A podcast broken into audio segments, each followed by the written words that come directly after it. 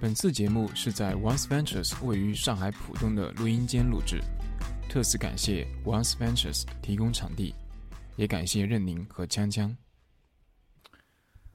Hello，大家好，欢迎收听第四期的海螺电台，我是 Sean。这期节目的话，由我呃一个人来主持。那这次的话，我们邀请到了呃两位嘉宾，一位是银匠，呃，另一位是呃古怡。那我们请两位嘉宾分别介绍一下自己。首先是那个银匠，啊，大大家好，我是银匠，然后推账 ID 是 Ketchup Cherry，然后现在的工作是创业公司的财务以及做一些其呃其他相关的。然后跑步的话，大概有十年左右，但是断断续续，然后还处于一个是入门是入门爱爱好者的 level。好，那个古一介绍一下。呃，各位大家好，我是古一，呃，职业是一个游戏公司的老板， 呃，跑步跑了大概五六年的时间，然后非常喜欢，所以来参加这样的一个节目。好的，那这一次的话，我们邀请到两位嘉宾呢，想聊一下关于跑步这件事情。嗯，因为我们几个的话都算是呃，古一的话是比较资深的跑者，那我跟那个番茄樱桃的话算是业余跑者吧。嗯，对，休闲跑者那。我我们都是业余跑者，呃，古一算是半专业了，半专业。好，那个我们先聊一些就是关于跑步方面的一些个人的一些问题啊。然后我们呃，因为我我本人啊，也对于说就是从一个呃比较业余的一个跑步玩家，怎么进阶到一个专业的马拉松的一个选手角度想，有一些问题可能咨询一下古一。那首先是我们可以聊一聊说，呃，大家分别是什么时候开始跑步的，就是呃以及你具体开始跑步的一个原因是什么？那个先从古一开始。好，从我先开始吧。呃，我是一五年开始，一五年开始跑步的，然后实际上跑步的原因是为了控制体重，嗯呃，防止在减肥的后期因为饮食的调整重新反弹体重，所以开始了跑步。那等到完成了第一个十公里之后，开始想是不是要去挑战一下半马。呃，完成了半马之后，再想是不是要去挑战一个全马。嗯跑全马跑到一半的时候，想我这辈子再也不跑全马了。 然后首马过了终点线之后，再想下一场比赛在哪里。实际上就这么一步一步过来的。 OK OK，那那个番茄樱桃呢嗯？银匠呢？嗯，我我我的故事比较那个，就是大概十十十十八九岁的时候，就当时喜欢一个跑长跑的男生，然后那个时候是属就是有一点想接近对方的那种嗯世界的，就是或者说想感受一下他的那种感觉，然后嗯那个时候开始去跑，然后虽然最后也没有结果，然后但是这个习惯一直保留到现在，你就有点爱屋及乌是吧有那么一点， ？OK，我的话其实开始跑步的话，呃，应该差不多二零一一年左右，当时是刚工作不久，有个同事说那个、呃他比较胖，他想要减肥，然后说想要找个人一起陪他跑步。我当时完全没有跑步的一个习惯，就说那那个关系还不也不错嘛，那就说陪你跑一下。然后呢，大概跑了有半个月的时间，他上来的时候就是对于自己的那个、呃强度会比较大一点，还配了像跑步的沙袋啊什么的，就是绑在腿上那种。然后跑了半个月，他就有点撑不住了， 就就整个人因为体重比较大的时候负荷也比较大嘛，所以他整个人非常疲劳。那我当时其实一开始的时候就没有什么明确的目标，我就是跟着跑跑是吧？跟着跑着玩儿。然后我跑着跑着，一开始其实刚跑的时候就一公里，也就能跑个一公里。然后因为那个时候其实我体重也也不是特别瘦，大概是一百五到一百六，就跑了一两公里之后也会喘，就没有跑步习惯嘛。但是我跑了半个月之后发现，哎，好像可以跑两三公里、三四公里了，就是你能感觉到那种是，是吧？就感觉哎，一件事情可以逐渐逐渐做好那种感觉。然后我就哎，我就我不如可以试试看，继续往下跑。然后我就开始跑了。呃，虽然没有说是非常系统专业的去训练吧，但是陆陆续续也跑了有，我算算看有六七年吧。对，中间基本上没有断，就是陆陆续续有在跑的。正式开始去参加一些比赛的话，差不多是从二零一六年开始。对，然后一六年、一七年每年的话会参加到一到两次比赛。呃，之前也挑战过一次全马，呃，挑战过几次半马，那之后我们再说，慢慢说。嗯对，大概是这样个情况。然后呃，我先说那个，其实从跑步到现在，我觉得我是经历过了几个阶段。呃，我也想听一下大家就是在跑步这方面分别经历过哪些大的阶段。就比如说，呃，以我来说的话，其实刚开始我跑，我开始跑步的话，完全是就是觉得好玩儿，那跟朋友一起试着跑跑，一两年的时间基本上都是在乱跑，就是野跑，嗯就是想怎么跑就怎么跑，也不关注姿势啊，也不关注设备、场地，什么都不关心，就是靠着一股蛮劲在跑。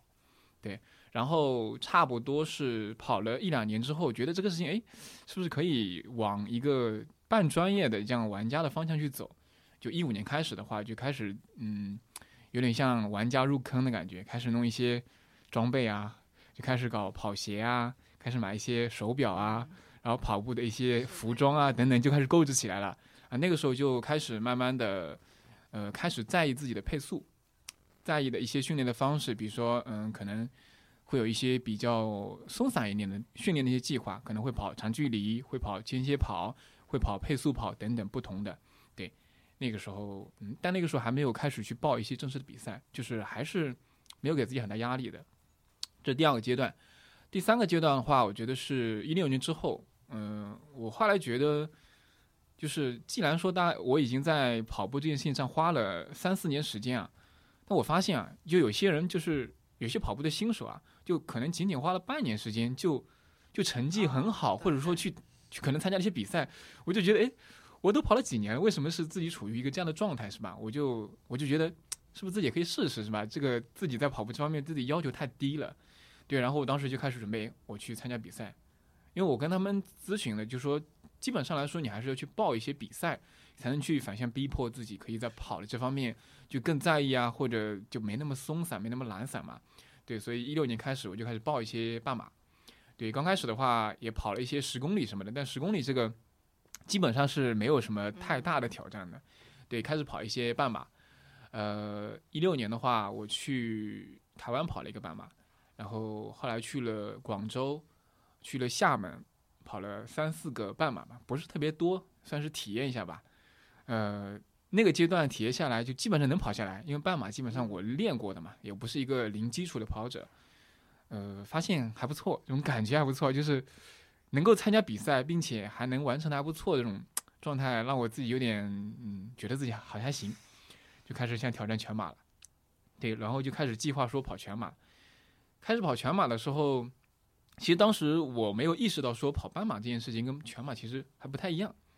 半马的话，其实你有点跑步基础啊，你稍微练一练，其实都是可以跑的。啊即使一个基础比较弱的人，你去跑半马，可能你你练个一两个月，也许就能跑了。但全马这件事情，不是说你零基础或者基础弱练个一两个月能跑的。我当时就可能我觉得有点兴奋过头了，或者说自我感觉过于良好，我就呃应该是像我报的是一八年初的一个一个京都马拉松，我当时应该练了也就三四个月，而且因为是冬天嘛，因为金马是在呃二月份的，所以我练的话应该是从九十月份开始练，慢慢到冬天了嘛，所以后半程的时候其实一个天冷，就是的第二个的话自己就也没有那个那么冷的天，在上海嘛，上海呃冬天我觉得户外根本不能跑步，我就很湿冷，而且那个风吹的，对对对，就是基本上零下的这种温度下，我就有点懒嘛，不想训练，然后属于一个制定的计划完成一半的情况下去去参加那个比赛，然后就当头一棒，就发现 完全跑不下来，就基本上我当时是练到大概三十公里左右，我是练到的，但是我卡也卡在三十公里这个这个环节，其实就是因为我没有这方面的一个实际的训练经验，我发现到那个之后，其实各种状况我是完全没有经验的。嗯，我当时就出现了比较严重的抽筋。呃，当然这里面就是我我可能还有一些跟其他人了解之后，可能跟我补充营养什么都有关系啊，但这是后话了，等一下我们细谈。但当时不知道嘛，当时觉得是什么原因或怎么来缓解，但是当时处于那个处境是完全没法解决的，就是抽的根本就没法走，就完全就只能停下来，然后自己在那边不断去拉，你不拉就是一直抽一直抽，对，就就跑不下来。就你想跑，你说你说走吧，走完全是嗯走不完，就没法走，对，属于那种状态。然后之之后的话，就我对这个全马这件事情，我就觉得，嗯 哎呀，好像有点看清了，还是有一点点挑战或者需要一点准备在里面的。对，大概是经历这样三个一个阶段。我不知道那个银匠的话有没有这样一个类似的这样一个经历的阶段呃呃。其实前半段跟你还挺相似的。然后因为我我最早跑是大学里大二大三的时候，也就嗯十八九岁的时候跑，然后基本也在大学操场里跑。然后因为大学那个时候课也不多嘛，就感觉一天的运动量全指望晚上那么跑个十圈、二二十圈。然后后面就毕业以后，基本上也是在家附近跑。然后我当中停了两三年，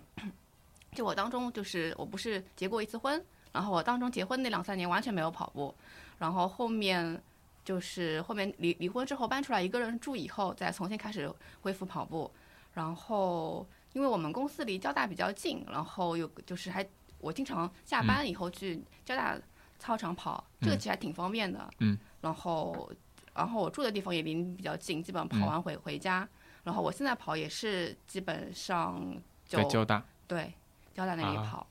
然后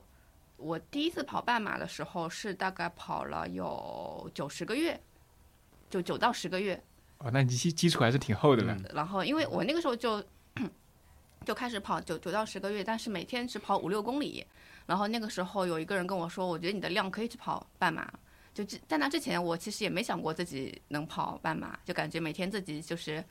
呃瞎瞎跑跑就就反正就当。纯粹当运运动一下，后面别人那么跟我说之后，我才开始想是不是可以去报个比赛，然后而且那个时候上上马、半马、全马还没有分分开分开来，对对，还它是没还嗯在嗯一起的，而且很好是报，就我根本没有抽签，就是属于你比赛前一个月去报名还很多。你什么时候报名是？一零年，哦啊、那你这个有点早 的，有点早的。。嗯，对对我一五年之后，我想报基本上都报不上。对对，那个时候已经开始很难报，要开始抽签了。就一零年、一一年的时候很好报，就是你比赛前一个月你去报，还名额很多啊。然后反正那个时候就开始第一次跑半马，然后那个时候我在豆瓣上认识嗯一个我们校的学、学长。 然后他把我拉到我们校长跑队里面去，嗯，然后说是拉进去，但其实没有任何训练活动，就比赛前发一张贴纸让你贴在那个号码布上面，嗯嗯， 然后其他时间完全是放养的。然后后面就后面有一次，那个学长问我要不要去苏苏州跑，嗯，然后反正那个时候是就是第一次出出上海去跑，嗯就跑了一个苏州的马拉松，然后金鸡湖吗？哎金鸡湖对的，然后后面反正回来就差不多每年跑一两次比赛，平时就自己自己跑跑，然后最近反正就经常是连跑步带带旅游，就嗯找一个国外什么比赛、就连跑就顺便玩一玩。这个我跟你有点像。我呃第我一次嗯跑那个半马是嗯在台湾跑的，也是跑步加旅游这种形对对，式。我觉得挺好的。这几年还蛮火的。嗯，是的，是的。那那个古一说一下你的那个大概的一个经历的阶可段。能可能我的分类跟跟你们稍微有点不太一样，因嗯为呃呃，我不是乱跑，我实在是就是跑完成了十公里就想着去跑半马，然后跑完半马就想去跑全马。当然，跳动我去跑全马或者跑步这件事情，其实我现在回忆起来，当时有一个很小的一个事情。嗯就当时我在北京出差，然后那一天我无意中在看电视，因为你知道，如果你没有跑步习惯的人，实际上是不会从头到尾去看完一场马拉松的直播的，是的，对是的。除非你是真的跑步的人，你觉得很枯燥，对，感觉会很完全是无聊的事情嘛。是的对然后我那一次居然就在电视这里看完了呃重庆的马拉松的直播，然后看完之后，我当时的想法是我是不是可以去跑一次全马？啊，那个很真实，在一四年的年底的时候，嗯，所以我在一四一五年开始慢慢跑五公里、十公里，我的第一个十公里是在成都跑完的，嗯，然后呃，我忘记我第一个半马应该是在上海，嗯然后上海当时也是一五年的上半马，啊，跑完的。然后我的首马是在一五年的九月份在北京跑的，嗯啊、惨不忍睹，跟你的状态完全一样，三十公里失速抽筋，而且当年那一场被骂被几乎是最近十年里北京组织的最差的一次， OK，就是四个小时以后的选手没有水喝，到了水站都没有水喝。那天那那一年特别的热，所以我我印象很深，就是就首马完的完成的是惨不忍睹。当然，第二年我后来回来跑了上海的全马，那是第二场马拉松，然后那一场我就有陆续有感觉了。所以从我自己的跑步经历的分类来说，实际上我我觉得我经历过那么几段时间，第一个是完赛，嗯，是正常的完赛。所谓这个完赛是指不走路的完赛。嗯，就是我从头到尾我可以掉速，我到了二十八开始往下掉，掉到四十，然后再往回走，再、嗯再冲回来。但我从来没有走过路，我要第一步其实要追求的是这样的一个过程。明白，而实际上，正常的呃男生啊，可能有适当的训练的话，如果你真的能够从第一步开始跑到最后比赛结束，你都没有走路的话，四个小时之内的成绩是应该是正常的， ，OK 就四个小时左右是正常的。 OK，就如果你的目标定在进四的话，你只要保证你不走路，你四小时基本上这个成绩是有的。那第二步我，我当时要去追的就是三三零的这个速度，就是、嗯就是三百三三三个半小时能够完赛，很顺利。第三场还是第四场比赛就完成了。嗯，那接下来要破三，破三那是一个非常痛苦的过程。对于嗯业余选手来说，破三可能就是一个目标，但是从这一次无锡马拉松来看的话，实际上破三目前来看整体水平的提高嘛，嗯，那破三其实也变得比较容易了。无锡这一次大概有七百多个人，嗯进了三个小时了，啊，那所以实际上还现在已经变得比较容易。我记得我当时破三一共经历了六场比赛， OK，在大概整个跨度周期在一年半到两年的时间里，就从开始跑到破三没有从进三三零到要去到三这一段啊时间里，啊然后我在三幺五这个速度上大概跑过一场还是两场，嗯，在三一零到三零五跑了两场，在三零五到三零零之间跑了大概两场还是三场。我记得最印象最深的一场是在广州，嗯啊我全程跟着三幺五的兔子，到最后十公里的时候把它甩掉，啊然后往前走，但是我最后还是三零一，嗯，就最后的枪呃最后的那个进成绩是三零一，差了大概一分多钟。嗯就我印象很深，因为而且广州明白很热嘛，那时候，嗯嗯嗯而且广州是每年的收官，就是之后就没有大的比赛了，嗯对，十二月份比较热的时候，然后，所以那是一个很大的阶段，嗯，然后过了三三以后，其实心态就已经很平静了，然后嗯那个时候我跟你们两个人可能正好就反过来，我会觉得全马非常的容易，因为我嗯不会再去想我去跑二四五。嗯呃，这个对于业余选手来说，其实是一个非常难的一个事情，因为你嗯你没有足够的跑量和非常系统的营养的支撑的话，其实是很难达到这个目标的。基本上不会去想那个事，嗯所以我反过来，我开始追求半马的速度。 ，OK，而那个时候，我会觉得半马的跑好比全马的完赛要难很多。 OK，所以半马如果说我我当时 PB 的半马是大概一三一，然后不对，因为你想我我你全马如果能进三的话，其实半马一三一是慢的，嗯，因为正常应该是在一二一二七左右，嗯嗯然明后白呃我大概跑了四，就当中有一年时间我只跑了两场全马，嗯，但是我有跑了六场半马，六场半马，然后第六场半马在哈尔滨的时候我进了一二三。啊，然后差了大概一分钟还是两分钟是进前八，因为前八是有奖金的，哦，但是不会很多，五百块钱。然后那一场半马跑到什么程度？就跑到我在第九公里的时候直接站在赛道边上吐，哇，因为它完全是靠速度在在撑，它嗯你已经不会再去想说我我要保保保配速，我要我要去想后面的三十公里怎么跑。嗯嗯半马时间就从一开始就在往前冲，当中有一段时间可能你稍微保持一个比较稳的速度，然后最后几公里还是得往前冲。 ，OK，啊，事实那个时候其实也发生问题，就是我现在回过来知道，就那一场比赛是八月份的比赛，我九月份回来就胃穿孔了。 OK 实际上就是也是拼得太猛，然后整个营养体系上有问题。 OK，所以那个时候，所以最后一个阶段到现在为止，这个阶段我几乎已经不会再去想我去比赛的时候到底要有多少成绩。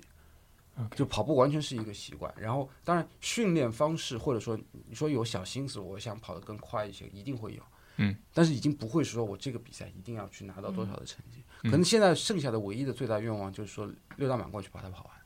啊因为至少在我这个年纪，我 BQ 成绩已经到嗯了，所以我我也没有什么门槛，只是说是完成这样的一嗯系列比赛而已。明白，可能说后面还有一些想法的话，呃，我这两天其实是不停的在看，像上周结束的柴谷的越野赛啊，嗯嗯然后刚刚跑完的这个富士的要一百六十八 K，富士山的一百环嗯嗯环富士山的一百六十八 K 越野，哦，我知道，这次中国的就上海的一个女孩拿了冠嗯军，啊第一个亚洲女性的冠军。柴谷是不是过两个月还柴有个谷比赛？柴谷在有一系一个系列赛对，，因为我朋友对就对是对跑下一次的对对，嗯就上周柴谷唐斯，因为我们跑团里有人拿了男子组的五十公里的第四嘛，啊，所以其实其实我会觉得那个会变化会更多一些。所以其实，在不同的阶段，你会有不同的目标。当然，在越野的那个事情上，对我来说，我是个小白，嗯，所以更我去年跑一次越野，就感觉被虐的。啊，那 是肯定的，你整个肌肉结构啊，状态完全不一样，所以可能还是以完赛的目标去想。当然，我我觉得啊，从业余的选手的角度来说，我们可以追速度，可以追成绩，但是实际上还是要考虑自己的时间跟身体身状况。体是的身体状况，对，因为马拉松不管怎么样还是一个近极限的运动。那么从从现在的文献上角度来说，我们的这种呃被称为叫休闲耐力 运动，因为我们实际上是达不到专业运动员的训练水水是准的。，是的。诶，所以我听下来，其实从呃一五年那个时候你是开始跑是吧？我第一年的我在第一次完赛以后，我一年时间里跑了八场全马，哇，啊，你的你的参赛频率很高对，，实际上是很疯的状况。嗯对对就对就你你现在倒过来看的话，你不受伤简直就是奇迹。嗯，对对对，啊，对，因为其实你上来什么量其实非常大的，非常的大，而且你想，我差不多那个时候基本上就是每个月有一次，除了冬天和夏天最热的时候没有比赛，嗯，不然就会每个月就是一场比赛。哇，啊你这个难怪你这个这个成绩可以跑得这么这么这么进步这么快，强度强度太大了这种。有没有一种以以跑就是以赛代练的感觉？差不多是，但是我想那一年我一年里跑了大概四千六百公里，哇，还是还是其实平时的训练量还是很大的说明其实还是你要成绩迅速往上，还是要多靠练啊。对大量的量。我见过很多跑得快的人，就是在二四二三二三五到二四零之间，甚至二四零到二五零之间，这帮人有天赋的人确实有很多，就是月跑量在两百左右的，嗯然后呃全马 PB 能够在二四二三二三五以内，嗯，有那么一两个在上海的团体里，嗯但是大部分的就是包括像周大师啊，他们那帮就是一直拿奖金的业余选手，嗯，其实他们的平均月跑量在六百到八百， OK，就这个是逃不掉的事情。嗯，所以我觉得像我们这种 陷越入野沉思， 还是业余跑者，可能缺乏的，我觉得是第一个跑量，嗯跑量肯定是不够的。如果想往上，其实说实话就是时间，嗯，对就对时对，间其实是是时间时。间，因为是他时们间像像他们那些顶端的业余选手，其实已经是在靠这个东西为生赚了，钱嗯了是明靠白这个东西为生了，他他有要有成绩去保证。明白。对，这个感受还蛮明显的。就我在一六一七年这几年，就是相对来说时间充裕的时候，就明显感觉还是量对起对来，对速度对什么起对来。那一八一九年之后就开始忙了，之后对，就日常你想跑都没法保证的时候，你想去系统化的训练就很那难。那那个不太可能的，那个不太是可的能，，是的，是的。OK，那那个我们再回到一个稍微探究一下，就是嗯本心的问题，就是呃不知道几位你对于跑步这件事情你真的喜欢吗？或者说呃它激发你一直去跑的那个底层的动力是什么？我不知道两位是怎么个情况，呃，银匠可以先说一下嗯。喜欢肯定喜欢啊，因为我嗯觉得一个事情，如果你不喜欢，但就是不喜欢还坚持，其实还挺痛苦的。嗯所以就首先肯定会喜欢，然后还有就是感觉一个事情你做久了会变成一种习惯，你不做嗯反而会觉得挺难受的。 OK，那你那你喜欢什么？喜欢他的什么？嗯，就怎么说，就你有嗯没有那种感觉？几天不跑或者一两周不跑，会有一嗯种浑身有点哪里难受，或者是那种挺不嗯舒服的感觉。对，这个我觉得已经是融入到了你生活的对方方面面对进去了。对，这个，这个这方面我有一些我的感受，啊，就是嗯其实我刚开始跑的时候并不是很喜欢。就一开始的时候，我虽然刚开始是被朋友带着开始跑，但一定程度上也是，呃，跑开始跑了之后，其实是想试试看挑战个目标，同时呢，也是维持一下身体的一个整体的重量的一个平衡嘛。那刚开始跑的时候，你知道其实是比较痛苦的，嗯，就刚开始就是你身体还不适应这个的时候，其实你会有点，因为毕竟它是在挑战你身体嘛，是吧？所以你会觉得累，你会觉得疲惫，就你就会有一个啊，我不想去跑啊，我嗯懒我不想就早是起啊来，我不想去跑，会有这样的阶段嘛。但是呃，跑到后面的时候，我会觉得，可能跟人的性格有关系。就跑步呢，我觉得一定程度上适合那种能够适应这种孤独的那种人。独处，喜对欢嗯对对独对处对，的喜欢人嗯独处的人其实是很适合的。是的，就我其实不是很喜欢对抗性运动的人，嗯对，就是跑步这件事情，它可以让我，因为呃不喜欢对抗的人，其实你对抗有的时候你控制不了，对，是吧嗯？但是跑步这件事情，你可以很好的控制它，就只要你花时间对、花精力进去，好好的去练习，你可以很好的掌控它。这种给给我一种安全感，而且我很喜欢这种自己一个人把啊控这个是东西是的是这种感觉，而且它持续也可以不断不断往上，给我带来正面的东西，所以我就很喜欢这个东西。跑到后面的话，也就是像你刚刚说的，就是它会融入到我的生活里面去，就是你会变得说，呃，你不会说觉得这件事情是要花花力气或者说花毅力去坚持的就，感觉是很自然而然。对对，你觉得有的时候就像吃饭一样，嗯你就到这个时间点，我就我就想吃个饭，我想跑个步，跑一下，就会它会变成一个一个 routine，就是你的一个生活中的一个惯性的事情一样。对，然后其实当它成为这样一个呃一个阶段之后啊，我再去探索其中的意义的时候，呃，我其实在几个比赛中尝试过，嗯，就是。我当时尝试的是说配速一开始放慢一点，然后逐渐逐渐后面让自己任意的去发挥啊，就其实我有在几场半马里面跑到一个那种特别嗨的状态，啊，运动高嗯潮那种。对对，就嗨到那种就是好像我觉得我可以一直跑下去，嗯就可以跑到，因为我平常训练的时候不是这样的，嗯就平常训练的时候可能觉得很苦很累，可能喘呀，但是当我一开始很好的就一开始控了一下，没有跑很快很快，但是当你进入那个那个状态那个 zone 之后的话，就完全不感觉到疲疲惫，是嗯的，你不会觉得好像说要自己呃去费很大的劲去做这件事情，就是完全很轻松的去舒展你的身体，就可以继续跑下去。到那个时间点的时候，我才我觉得真的去喜欢上跑步，因为我觉得好像让我探索到了一些我没有没有尝试过的或者体验过的东西。那问题是，你知道过了二十一公里标里二十一公里的标志牌或者二十七公里的标志牌嗯的时候，这感觉就会没有。是吧？对，然后然后再接下来你会觉得很痛苦，那是生理周，那是生理极限，你没有办法克服的。 ？OK，所以这种快感实际上它是周期性的，而明白往往是熬过三十七、三十八，你最后看到那个四十公里的标志牌的时候，你又会重 新来。啊，明白明白，所以我会说，你你你跑完全马那种感觉，撞完线之后，你会想我我下一场在哪里比赛？因为你在延续那个感觉，嗯明白明白，在持续找那种感觉。OK，所以我其实还没有撞到那根线，就还其没有实撞到那根线。对对对我还其实体验其实那你个三十公里的那个抽筋就是撞到那根线了。 OK，明嗯白明白，行。好，那那个古一，你要不说一下？啊，我我可能会会稍微反过来一点，因为我到我这个年纪呢，嗯有时候不会去想这件事情本身到底我喜欢与不喜欢，明白。我会更势利或者更功利的去看这个事情对我带来的好处是什么。就是你的内心的平和，你有足够的时间独处，没有微信，没有邮件，没有会议去打扰你，这个是我我跑步的一个初衷。而且你有足够的运动量可以去维持身材，或者说是只是抵消你的食物的热量。嗯那这是我初心的部分。嗯，之后的跑步其实是真的是一种目的的挑战，因为我说实话，我我当时跟我太太说过这句话，我说如果我年轻五岁或者是十岁的话，我是不会去选择跑步的，我不会嗯像你们在你们这个年纪去选择跑步，因为嗯那个时候对我来讲，我可能需要面对或者是要处理或者是诱惑的事情更多。嗯，而现在我是需要一定的时间的平静，就是嗯每天我需要一个固定的时间点去平平静。嗯，所以我需要这样的一个跑步的一个一个一个东西吧，对我来讲。嗯第二点，实际上也是讲到刚刚那个兴奋与高兴，或者是爽与不爽这样一个问题。其实有一个细节，嗯每一次跑步的前十五分钟都是不爽的。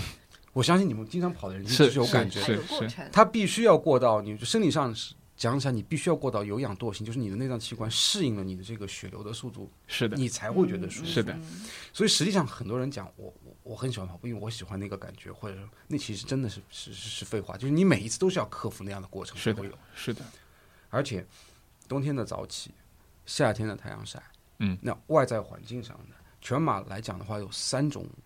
极端的情况，一种是极端的寒冷，嗯，一种是极热，嗯，还有一个是肚子疼。嗯，这个我们叫马拉松的三大顽症，就是嗯就对你来说你要面临的问题，还有一个其实是下雨，对大部分人来讲下雨还还不能够接受，所以实际上你随时随地都会面临这些困境。你说你有多热爱这项运动，都可以讲的冠冕堂皇，但我觉得最最重要还是回过头来是说你自己内心能不能找到平静的东西，明白或者让你觉得愉悦的东西，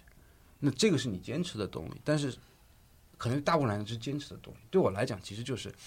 在我这个年纪，我是难得有这样的一点时间，嗯，能够让我自己去独处。就讲难听的话，是没有工作，没有工作的压力，嗯嗯没有我股东给我的压力，甚至没有我太太给我的压力。嗯嗯嗯，这样的一种状况下，我每天都能够有一两个小时。再回过来讲，在我这个年纪是多么的幸福。这啊远远比下班回去在车里抽一支烟、听一首歌要幸福得多。明白明白。那我听下来有一点感觉是，现实生活中的一种解脱或者对对说对放对空的对这实种际感上是觉。是是这样的，是这样的， OK 是一种移情。 OK OK，我们还还没有到完你们全应还该没还到没有这个境到这个界还没还没到那个个阶段，对 还没我到们那还个阶段，对对，我们还所以在所以其实反过来回过来看，你看世界上跑得好的马拉松的运运动员，他的他不会在十十几岁、二十岁刚出头的时候出成绩的。嗯，他们一般都是在二十七岁到三十五岁，甚至有的人在四十岁还在跑。嗯，实际上就是这样一个年龄段，所以马拉松本身也不是那种适合年纪轻的人对去爆发式的去去训练、爆发式的去运动的一个东西，它还是需要你经验的积累和，因为其实每一个赛道、每一场赛道到最后，当你面临三十到三十五公里的这个极限的时候，嗯，你每一次都是跟自己在在斗争，明白。这个东明西白实际上还是需要一些人生的经验或者说是感觉才能够行，可能对于年轻人，比如说热情不是能很它好不的太持不久太能的，够保持那么长时久，而且从日常的训练来说，你每周或者是每个月要去保持一定的跑量，这件事情本身还是一件很枯燥的事情。是的，是的。就这件事情本身其实又枯燥，而且还孤独。对嗯对，因为其实你不存在说两个人一起跑或者一群人一起跑，对其就实没有没有对那种东西，就其实你一起跑也是每个人在跑自己是的的，，是的，对对，不像你很多运动大家可以一起一起对玩是吧？？是的，这是跑步的，我觉得是比较大的一个特点。对我之前看那个中国那个呃田径协会，他们二零一八年那个数据，官方数据也是统计全马和半马的跑者的年年龄，然后全马的跑全马的年龄普遍比跑半马的大十岁左右，就三三十四到四十四对，然后半马的就比他小十岁。对所以还是中产阶级的广场舞嘛。是的，是的。我我记得那个一八年我去京都马拉松的时候，那个团里面大概十几二十个人，平均年龄应该在四十岁左应右，该都很大，对应该都40岁很大左就右对对对就我们不是我们第一次碰到不是在那个广州马拉松嘛？对然后早上去那个地铁上面，一一地铁全部是老老头老太。嗯，是的，可能年轻人可玩的东西太多了，所以呃没有必要在这个赛道上去花那么长的时间。是的，是的。OK，呃，我不知道两位的话，平常你跑的话，就训练的话，是在健身房为主，还是在户外比较多一点？从我个人角度，我我我我我两者不都不排斥，因为嗯跑步机有跑步机的好处，然后呃是户外有户外的好处。当然，嗯从时间上来说，只要有的选，我尽量还是选户外。 OK，对，对这个我感受上来说，我感觉好像在跑步机上的，可能你对身体的反馈是不是要差一点？呃感觉会更轻松，对，会轻松一点，就是呃同样的对量下来没跑错下来没错会没错更轻松一所以所点以一般讲跑步机训练的话，会要求加一些坡度，嗯，啊。就至少你在跑有氧的状态下，你应该把坡度加到零点五到一以上，这一种。还有呢，就是现在有一些好一点的跑步机呢是没有动力的，它嗯整个那个是个圆弧形的，它完全是靠你自己的核心控制，就你跑得越快，它转的就越快；哦，你跑得越慢，它哦转的就越慢。你会越跑越快，如果你你不能够适当的控制你自己的哦哦核心的话，所以那个实际上对于你的训练效果会非常的好。哎，对，那个感觉还挺好的。对就自身是无无动力的，相当对于是对，吧自身是无动力的，它就 OK 是一个利用重力在跑，这样一它就叫重力跑跑步机。还有一种跑步机呢是叫降落伞跑步机，它背后实际上是一个拖着的东西，嗯，它的前面是一根带子，嗯你的人是往前倾的，哦嗯然后它可以加适当的阻力， OK，本身就是个斜坡，那这也是一个练配速或者是嗯练、练极限心肺的一种一种一种手段。明白。我其实平常我主要是在户外跑，嗯，我也是。就健身房里面就我很难找到那种感觉哎，跑步机有跑步机的好处，就是如果它比方配说速天比气较天气很差哦啊天气很对差对你对你对不得不不得不在是里面是跑。是，第二，你你昨天的美剧没有刷完，一边跑是一边看一。边跑一边看，真的，我我边上我家边上有一个二十四小时的健身房，它可以有最大的好处就是它有一个小米盒子，啊，啊，它每一台机器前面有个小米盒子，然后你的手机直接投影上去，明白什明白什么样的片子都可以看完。嗯，我最长在那个上面跑过四个小时，哎，所以你平常如果在户外的话，你是不会听音乐什么的，是吧？呃，也看。一般我跑有氧的话会停，一般啊，跑有氧会，因为因为实际上我现在的训练就是基本上不会对配速有任何的追求 OK 就基本上我我要求的无非就是心率是多少，然后大概花了多少的时间，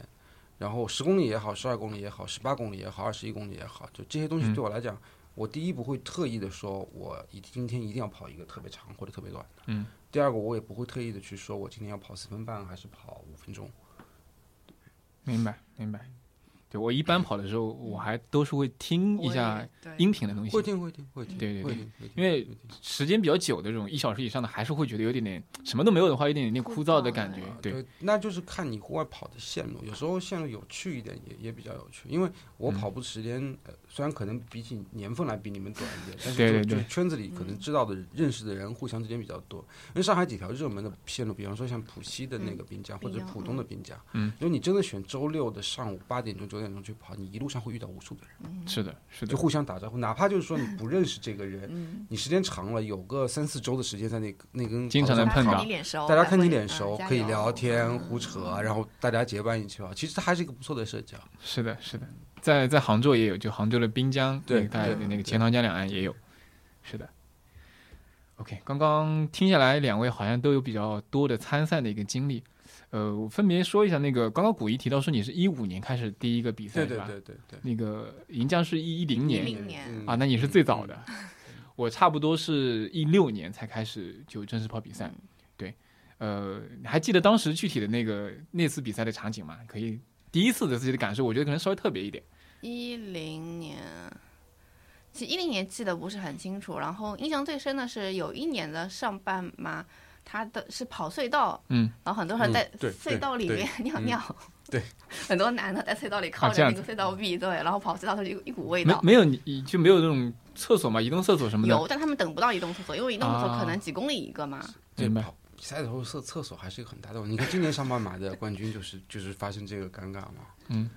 他那个就就就是有味道，他带着屎跑了一段时间 啊，这样子他啊，肚子坏了，肚子坏了。对，妈呀，好吧。这个很常见比赛里。嗯，古一呢，第一次有没有什么特别的？我第一次就觉得腻，就是觉得热，然后觉得全身的能力不够，嗯，然后崩掉抽筋，没有水喝，然后全马是吧全马，对， OK，半马是很，因为半马其实你想顺利的跑完第一次三个小时关门的比赛，你应该是不会有问题，嗯，是的，应该是是的，不会有问题。主要还是全马，因为全马那个时候其实那个时候还不太懂，现在知道你你是那个真正意义上在挑战人的一个极限。明白。所以它不是说你说跑就能去跑的，它真的需要你一定的时间的长时间的去准备。但另外一头呢，又不要太害怕比赛，因为经验这个东西实际上是需要积累，没有人的手马是能够不跑本的。嗯，明白，明白。我的，我说一下我的，我的第一次半马和第一次全马经验都还蛮有趣的。第一次半马我是在台湾跑的，嗯，在台湾的台中一个叫普里的地方，嗯是靠近那个那个呃阿里山吧，好像是。啊，对，就是是一个算是一个山里的一个小镇，对。然后我当时没经验，然后报的时候，我当时其实没有参赛经验嘛，报了一个其实是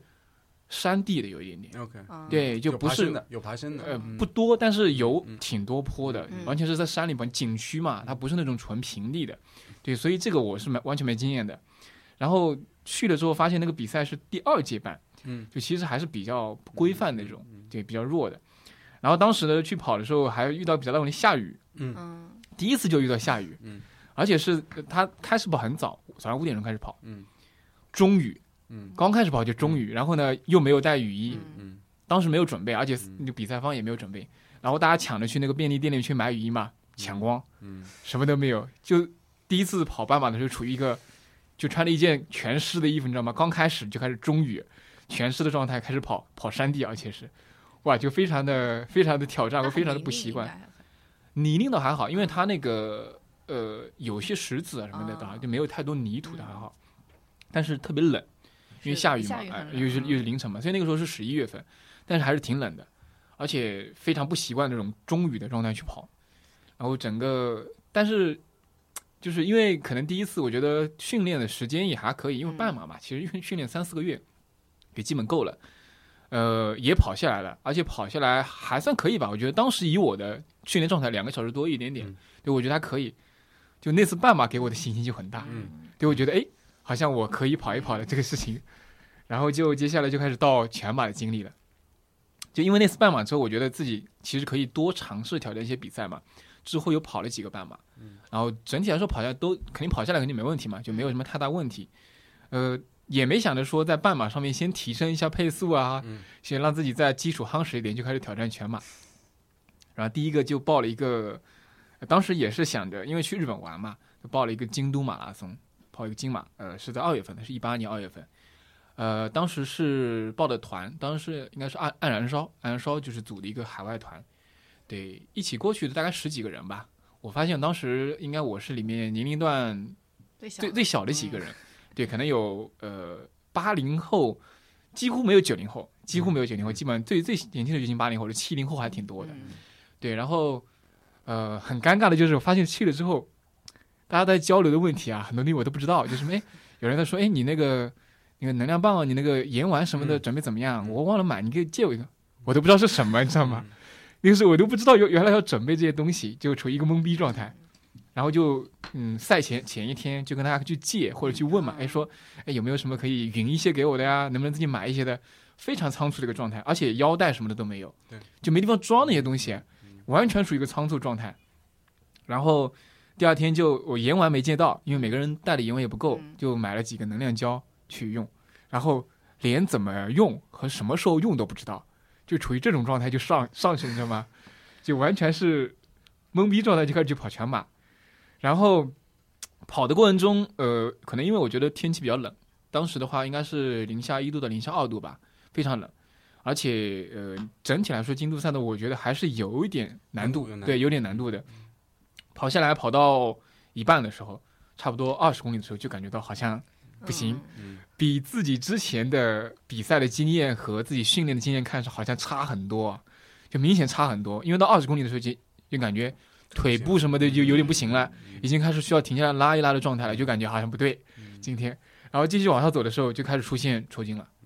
就很明显的抽筋。然后不管自己怎么去拉伸、去放松，然后那个时候是看是不是能量棒不够啊，多多吃几个，去补充，不断补充，越来越短到后面啊、就可能跑个五六公里、七八公里就开始吃东西啊，吃什么的，还是不行。到差不多到二十九公里、三十公里的时候就开始撞墙了，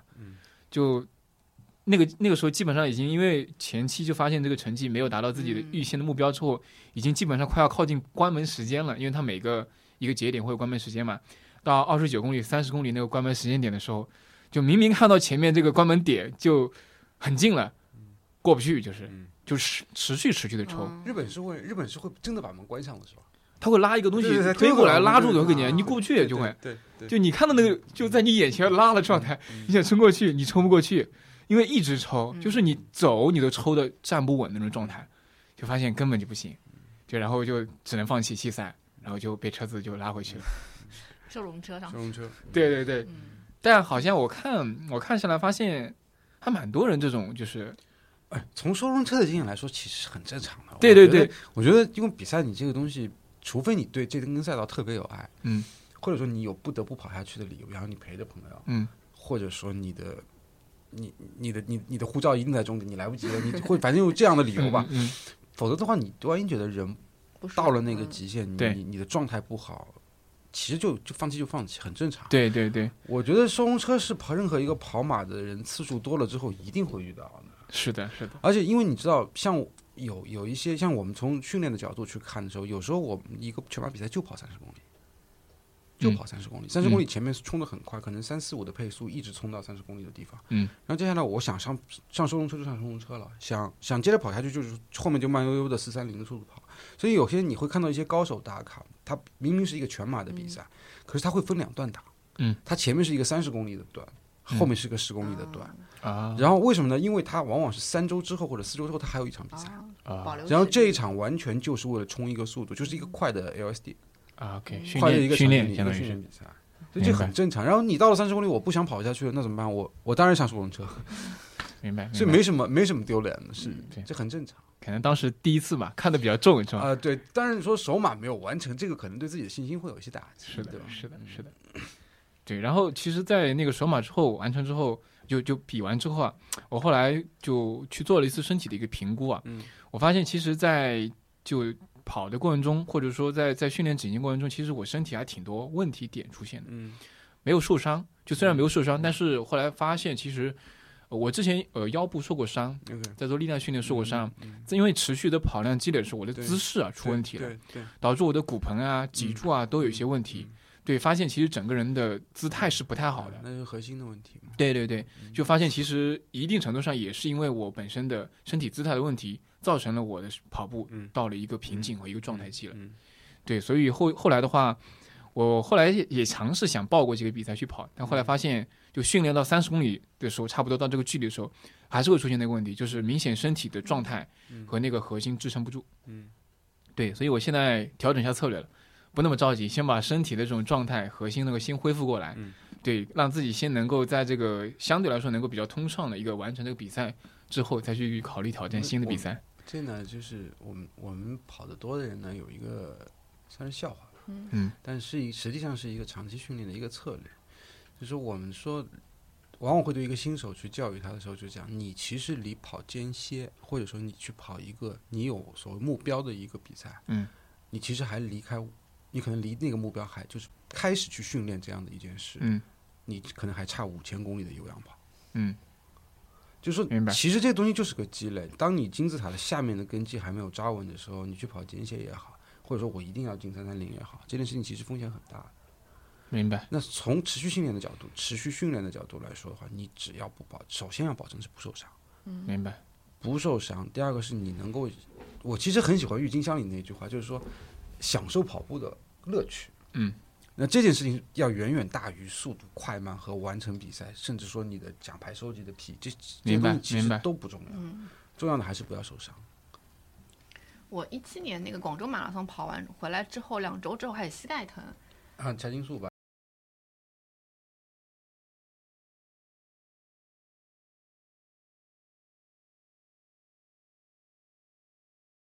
记得吧？是嗯它实际上的问题不是出在膝盖上，是出在屁股上，哦，是臀部的力量不够，对，明因为白那个时候最严重的时候哎就走路膝盖完走全路不能弯，疼，走路对，疼，就然走走后楼梯尤特其别是痛下楼梯的时候，对对对，完全不能弯。我也上过，我也上嗯过一次，我也嗯上过这样这个位置。明白，明白。。好像其实跑步受伤啊，或者伤病困扰的还蛮多的。其实这都是常见的伤痛，然后真正意义上其实是有很多比较难治的，比方说像是韧带里的一些问题，比方说是在脚背或因为脚实际上腿部的那些肌肉跟这个骨头的结构还是比较简单的，嗯，但是真在脚背或者是在脚踝这个位置上，那些嗯韧带、跟腱那几个地方都是不可修复的。明白，那那些问题是不是说你通过日常的那些公众号推送给你的那些内容，你就能够修养好的？它是需要专门的去去去看医生的。呃，那比如说对于一个刚刚开始跑步的人，或者跑步经验比较少的人，就注意哪些方面的话，可以比较好的去避免说出现受伤这种情我况，觉得是这样，心态上面是，嗯，不能太着急。对，不能着急。我尤其建议在没有完成第一或者第二个全马的时候，不要去跑间歇。 OK，这点我觉得我是要坚持的。有很多人不理解我这句话，但是实际上到最后自己经历过那一段时间，可能会知道间歇并不是不好，嗯它是一个很很好的嗯心肺的训练，一嗯个非常好的提升你速度的训练。但心肺最大的问呃间歇最大的问题是它的强度你没有办法控制。哎，古一，你可以正好介绍一下间歇跑这块的一个、一个专业上定义，就怎么样嗯对算是一个间歇跑实际上的定义就是你可以把它理解成呃通俗一点讲，其实就是快慢跑。嗯嗯那么现在常用的间歇的手段呢，是快跑之后的短时间的休息，嗯，再加下一组快跑，它的距离分成从两百开始到四百到六百到八百到一千米，嗯，距离越长，其实它的强度越大，嗯，它的强度越大。那么随之而来的就是间歇的那个时间，嗯那个时间越短，其休息的时间越短，嗯，它的强度就越大。那么现在往往大部分人常用的像压缩八百或是一般的训练方案，他们一般都是四百米左右的间歇或者八百米左右的间歇嗯对比较多，那重复跑十组或者是八组，其实这个量非常的大。嗯是四百米的话，有时候是跑十五组，对，这个量其实非常大，而且当中休息可能只有三分钟左右。嗯，那么我建议的像，如果你真的要练间歇的话呢，你最好选择的还是像像跑步机上那种模式，就是说嗯你快跑四分钟，慢跑一分钟，不要停，还是在慢跑。明白？但是你那快跑的四分钟也不要快太多，嗯基本上你的配速往上提个大概三十秒钟到一分钟左右嗯，就差不多了。那重点还是要看心率，明白。重点看心率。当然，像心率的划分啊，呃，一区、二区，加佳明手表的划分是几个区，然嗯后一般的公众号的推一般是推五个区，对吧？一？E 区，然后像 M 区，嗯然后 I 区和 T 区。就是 E 一区的话，就是一般是有氧跑，你的最大心率的百分之六十到六十五，嗯然后接下来就是七十，就每个呃每一种计算方式稍微有点不太一样，嗯，那么一般我们强调就是说在一区左右，就是在你最大心率的百分之六十到六十五左右，嗯，这个速度是你新手应该去执行的跑步的计划。 ，OK，这是第一点。第二点就是间歇不要去跑太多。第二点呢，实际上就是你所有的在在新手的角度来说，只要你没有完成过全马，或者你第一个全马没有真正意义上跑完的，嗯，走只要你走过一步，就算是没有真正跑完的。 ，OK，在这样的一个阶段里，日常训练全都集中在一跑，嗯就一心率的跑步。嗯，那么还有第二点就是不要看距离，只要看时间。这点我非常的坚持的，对新手来讲，就是新手嗯就不要很容易在意太在意陷入的速度是吧陷入的就是他自己，我今天完成了一个十公里，嗯我打卡啊啊就是必须要打十公里，明。白，然后然后第二天就是我跟别人去跑一个长距离，我打卡一定要打二十五公里，嗯，我跑不到二十公里，我咬着牙齿也要跑，对不对？嗯嗯经常的情况就是，我原先出门的时候是六分半的配速，跑到最后二十五公里的时候已经掉到七分半了，我还要跑。明白，那实际上我我认为，在大部分的长距离的训练的时候，应该跑 ALST，就是你跑时间，嗯，你两个小时跑完就跑完，嗯你跑不到二十五公里收工回家，嗯，你你跑到三二十三公里就回去了，嗯，就不要去再去想我一定要坚持跑完后面的那两公里，为什么？因为那两公里极其容易受伤，明白，你越是咬着牙的时候，就是越越是容易动作变形，而且它起不到真正意义上的那种所谓的有氧跑给你带来的好处，因为一次两次对你来讲其实并不重要，它重要的是一个积累。明白，那么，呃，现在的生理学上角度来说的话，慢跑也好，或者说是你的有氧跑也好，它的核心问题是帮你增加了你的细胞内的线粒体。嗯，线粒体是你有氧的代谢的那个那个器官。那实际上就这一个问题，所以这是我认为的第二点。第三点，我对于新手的建议，不要在意天气。就是刚刚你提到那个问题，下下雨雨、下嗯雪、天冷、天热，嗯，天气再恶劣，除非就真的是空气已经爆表到中度污染，或者嗯是嗯你真的觉得呼吸有困难，剩下来真的出门去跑，这一点其实挺难的，这点非常这难点对挺难的嗯所有的人来说都很尤其难，包括冬天对我来说也很难。是，但是我我在去年的时候跑过一场韩国马拉松，嗯，在在北海道的，嗯嗯特别有趣，跟你状况完全一样。早上起床的时候开始下大雨，那天是大雨，嗯，一直到我的三个小时二十分钟跑到终点，雨没有停过。嗯，那场比赛跑到什么样的程度？就是我最后把鞋子脱下来，我的脚是白的，腿是黑的，哇，就泡在里面出来了， 泡在里边， 脚已经泡大好了。吗？可是你不经历过你日常训练上的冰霜雨雪的天气，你到赛道上面，你根本没有可能去扛下来。是的嗯是的是的，你一点经验都不会有。所以这点上面，我觉得下雨，好多人跟我讲，我下雨我会着凉，我容易感冒，我身体不好。首先，感冒跟着凉是没有关系的， 感冒着凉只是让你的抵抗力下降了。嗯，在这种天气下面，你应该是热身出门跑完回家洗澡。嗯就当中在外面不要有任何停留，不要停下来，就嗯始终在跑。还有一点，低气温的状态真的是要跑，为什么呢？其实你也遇到这个问题，嗯你在三十公里抽筋的那个东西，除了补充的能量以外，嗯还有就是湿温的影响，嗯嗯，就是你的核心的体温跟外部的体温之间越来越接近了。嗯，那么你已经你的肌肉产能已经不能让你的核心升温了。对，那么实际上人的核心很危险，它的如果降到两降下两度到三度左右，嗯，就三十七度，如果降到三十四度，你一定是昏迷的。 OK，所以它的保护机制就是这样的，因为整个身体器官认为你你处于一个非常寒冷的环境，嗯就必须把其他的器官都关掉了。明白，其实非常的危险，它会真的会死人的。所以有一年港马是在香港，你想香港四度的天气，在山上，嗯，最后到了中午的时候，那场比赛被取消了，因为实在太冷了，哦嗯，就山上实在太冷了，他对担心选手有有有生命的危问险题，，嗯所以湿温这件事情，它本身是一个极端的天气环境，但实际上跟你的人的适应性是有关系的，嗯，那么在上海这种天气下，下雨的湿冷天气加上路滑，对，还有冬天那种还有呃冬天大风，嗯嗯，但实际上大风是一个非常考验人的一个一个一个跑步，因为你有逆风，你一定有顺风。是，你逆着风去刺骨的时候，你一定有风推着你往前走，把速度加快。对。不过现在好像有些秋冬的运衣动服的对衣服，它还可是以它把还你是可以拉防住起可以来防可以住罩着是水对啊。到冬天实际上就是我说的打结套装嘛，你逃不掉。啊 你你你你是的面罩是的连着口是的罩，是这的个是是的逃不掉是的的。但是装备管装备，你还是需要。所以我觉得新手应该要注意的就是这样的，从训练的角度来说三点。那么还有最重要的，可能是最重要一点，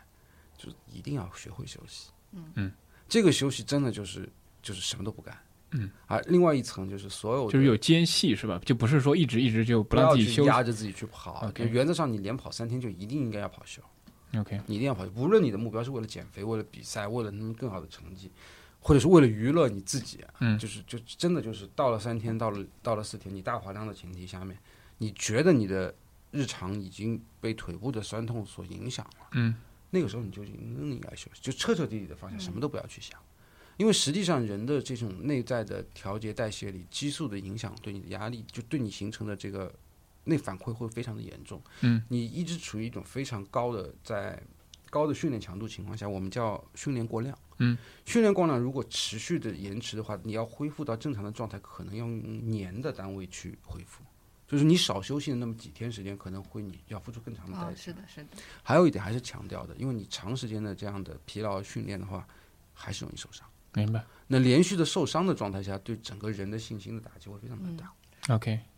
然后我两个问题就是，我看到就是很多人带着冰冰骨带跑，嗯，还有一些人是贴啊胶带那啊，种，对，有有用吗？胶胶带是有用的，嗯胶带实际上它是在支撑你的肌肉，但是我个人是觉得你日常训练是没有必要。嗯，髌骨带这件事情，呃，我买过一个，除感觉，非你是大体重的跑者，嗯你在髌骨那边给你做一些支撑。第二个呢，在正常的跑姿和你核心力量足够的前提下，其实人的膝盖在跑步的时候是放松状态，它确实会承受很多压力，但是它那些压力会顺着你的整个，呃，骨骨头啊、肌肉啊，嗯嗯它其实会顺着那个力往上嗯，转移的，所以它不需要你特别的一些外部的装备在里面。 OK OK，哎，那对于像新手来说，其实呃，是不是像热身或者说拉伸，其实热还蛮身重要拉的？伸永远是存在，就是 OK 热身拉伸这件事情，不管是跑步还是你在日常健身房的训练，嗯，甚至是你是下水游泳，嗯嗯就跟这个这些运动完全没有关系，它还是都是要有的。明白那。热身呢，无非就是说，嗯现在公众号因为推了很多热身的方式，嗯，但是从一个你想对自己的运动生涯有一点保证的人呢，还是要专门去找一些，或者说是自己去找一些你适合的拉伸动作，嗯尤其是动态拉伸动作，嗯，呃，现在大部分的公众号推的动态拉伸动作，基本上都是都是一套模板，嗯就小跑，然后原地高抬腿，嗯，然后呃后侧的屁股去踢腿，然后动态的拉二头呃四头，嗯，然后再是动一下腰。对然后告诉你膝盖的这个旋转或者是外展这些东西都是危险的，不要去做。嗯，那实际上真正意义上的完整的拉伸是需要你的脚踝关节的拉开。嗯，而那些动作实际上对你脚踝关节的影响并不是很大的，明白所以这个东西实际上还是要去学一些。明白。第二个，跑完之后的拉伸，这里面有一个误区，呃，我觉得啊，嗯说这个是比较多的、常见的误区，就是跑完一定要拉伸这件事情，其实是正常的讲法呢，应该是在十二个小时之内都是有效的，哦，十二个小时，啊12个我看小到时两个小时之内，十二个小时之内实际上都是有效的。当然，而你日常的慢跑训练的嗯话，尤其你日常慢跑训练，十个小时之内、十二个小时之内是肯定没有问题的。啊，你随时随地再去拉就没有问题。然后如果你是大量的比赛的情况下呢，就是强度比较高的全马或者是强度比较高的半马比赛下来，是赛完绝对不能拉伸，嗯，是马上不能拉的。嗯，为什么？下来你先要冰敷，先要把肌哦肉的酸痛先解除掉一部分，让它先的整个充血状态先下来，嗯再去做拉伸。嗯，这是一个很大的误区。所有的现在的人都在说这个，你从来不会看到一个嗯跑三个小时之内的精英选手趴过了终点线，先 趴下来自己先来给自己拉一下，没有的。他们第一件事情是找冰水，先嗯去把毛巾浸湿了之后披在自己身上。 OK，啊，这样子，这个这个是跟一大部分人讲法是不一样的。明白还有呢，第二个就是像身体素质的训练，就是讲力量的训练。力量训练往往是可以选在你的一心率跑步之后去进行的， OK，它不需要去单独分开时间来。嗯，当然，如果说你要长上上强度很大的重量训练，那是另外一回事。但是大部分的时候，实际上，所以为什么说跑完步之后，你先不用急着拉伸，嗯你可以原地去做一些力量的动作，呃，弓箭步啊、嗯深蹲啊，甚至做一些核心稳定啊。你你如果愿意的话，你可以当场就趴下来做俯卧撑，包括做完俯卧撑之后，马上就开始做平板支撑，这些都可以。这些全都完了以后，你你慢悠悠的走回到自己家里，或者走回到下一个目的地，你那个时候再开始拉伸。 OK，OK，呃，估计我理解你说的这个方案，但嗯是我感觉对于刚开始跑的人，可能实操性相对会差一点，因为哎他可哎能对跑完对不一定有力气再去。实际上，实际上的问题呢是这样：从新手的角度来说，往往大部分人是自己受过一次比较浅的伤了以后，他才会觉得有些东西是老手给他的建议才是合理的啊。，是，嗯很多人是听不进去这些话的明，白他会觉得我这条路是走得通，尤其在间歇跑这件事情上 面，嗯，真的间歇跑基本上你现在看越是新手练得越猛，嗯基本上就是这个特性。嗯上海最著名的那几个跑团，比方说野蛮部落，野蛮部落间歇一周严格执行，一周只能跑一次的。嗯，明白。我自己的感觉是，就是呃，其实很多人刚开始跑的时候是完全不知道要做热身、拉伸这件事情的。他们啊看他是们，是，他们中国中国体育教育从一从一开始就就就没有教过你要啊对干这件对对，事，就没有这个概念，就没有这个概念，所以很多多人其实会因为这个东西会有一受些伤受会受伤伤，会对受伤对会对，受会有的。对我是因为开始的时候，我就是开始跑的时候，我就比较注意这块，所以基本上没有受过太大的伤。对这方面还算是比较哦对新手来说也还好，因为他一开始强度不会太大对。对，而呢，还这里呢还有一点个概念，就是说跑步的伤呢，实际上应应急的伤很少。就说你今天嗯跑步跑走到一半，啪你踩到一块石头，然后把脚崴了，韧带撕裂，这种伤其实几乎可可能性很小对的。对，最多就是说你你跑之后蹬不好，你踩到一个深坑，然后你的膝盖被摔了一下，这个外外外皮破了，或者那个时候撞击你膝盖上，嗯这种概率其实很小。那大部分伤实际上是一个疲劳积累，对，对长期对的对隐是形反的，你就很难说找到一个说，我到底在哪里撞了，所以我膝盖才会疼。它不是这样的，明白它。就是一场大的比赛跑完了之后膝盖疼了，是而不原因并不是这场比赛你有多用本力，身而是对嗯原先的疲劳积累。 OK，明白。哎，那刚刚其实我们提到比较多的那个马拉松比赛啊，呃，像国内国外的话，有没有什么一些比较推荐？比如说我们刚开始跑嗯全马的选手去，可能相对来说挑战难度没那么高一点的，可以选择入门的一些比赛。有反正哪基些本上就是完赛时间比较长一些的，嗯日本的比赛普遍都是七个多小时，嗯七个小时的。 OK，然后有一些呢，有一些比赛呢，它宣称的是不关门，比方说嗯像夏威夷的比赛，哦夏威夷马拉松，然后还有像那个新加坡的日落马拉松，嗯，但那那那个不关门的原因就是因因为太热 了，气温确实新 是加坡的比赛是十二点钟开跑的。对我，因为我半夜去比赛我我对去年去曼谷，也就是曼谷也是的，对曼谷也是，是我看的，了一下新新马台的都是，新马泰都是的。对然他后们的全马是凌晨就对十对二对对点，对然后对半马对是凌晨对两点对起跑。对对，对我对去年就去曼谷，这是嗯这是那个越野赛的惯例，越野赛的一百公里组都是百里起跑。哦啊哦，对我去年去张家口跑了个越野赛，一百一百八十公里，然后五五五个人接力，二十四小时关嗯嗯门，嗯就是嗯凌晨十二点起他跑们都是到这样，晚都是这对样，跑跑那到个跑到第二天的时候。嗯，